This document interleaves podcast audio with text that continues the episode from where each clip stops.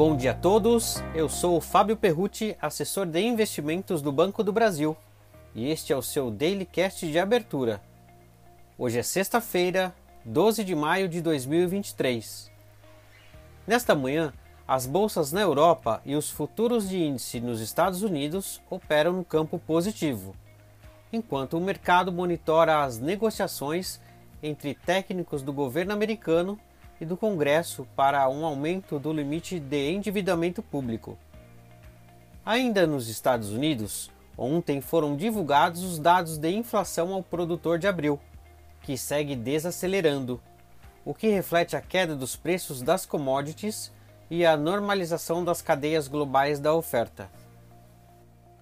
Por lá, na agenda, teremos a prévia de maio do indicador de confiança da Universidade de Michigan Vindo aqui para o Brasil, ontem a bolsa teve mais um dia de alta, a sexta consecutiva, e para hoje a tendência permanece positiva.